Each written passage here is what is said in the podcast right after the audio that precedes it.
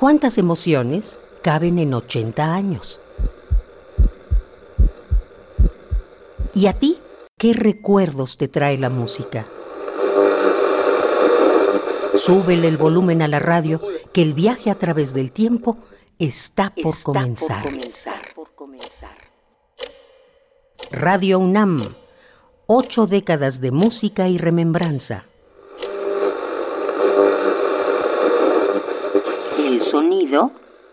Es una arteria larga. Va del oído al corazón. Juega con él como los niños a la pelota. Lo lleva a un acantilado. Lo pone a la tira todo lo que da. Luego desciende a la calma de un paisaje y si traspasa el músculo, derrama lágrimas. Así es el sonido, una manivela que mueve el corazón, la dermis, la mente. Es un motor que nos perturba, corrompe o sublima. Por eso, el sonido es el alma de la radio.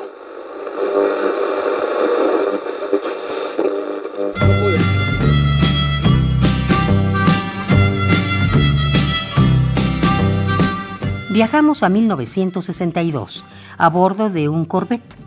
Una canción acompaña nuestro camino. Es Love Me Do del grupo The Beatles. Subamos el volumen y cantemos.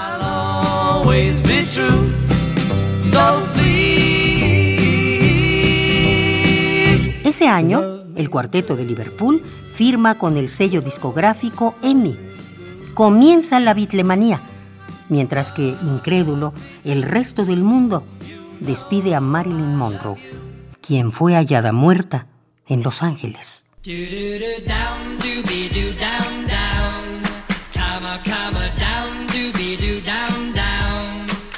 En Sudáfrica, Nelson Mandela es acusado de sabotaje y condenado a cinco años de prisión. En Alemania, 5.000 personas intentan cruzar el muro de Berlín poco o casi nada falta para una guerra nuclear entre Cuba y Estados Unidos, mientras Argelia se independiza de Francia.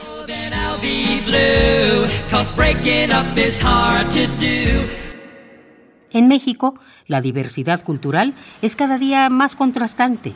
En Coyoacán, la arquitecta Ruth Rivera Marín continúa los trabajos para construir el Museo Anahuacalli. Ella platica con su colega María Luisa Dehesa, quien le devuelve algunas observaciones. En 1962, el artista Juan José Gurrola funda el Estudio de Investigaciones Escénicas. Otro amante del teatro se consagra en cine, Sean Connery, quien interpreta por primera vez a James Bond en la cinta 007 contra el Doctor No.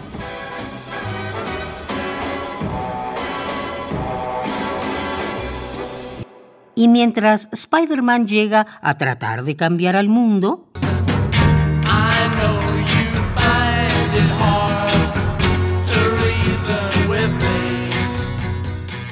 seis cínicos ingleses demuestran por qué el rock es un lenguaje de libertad. Ellos son The Rolling Stones. Escuchemos la pieza Tell.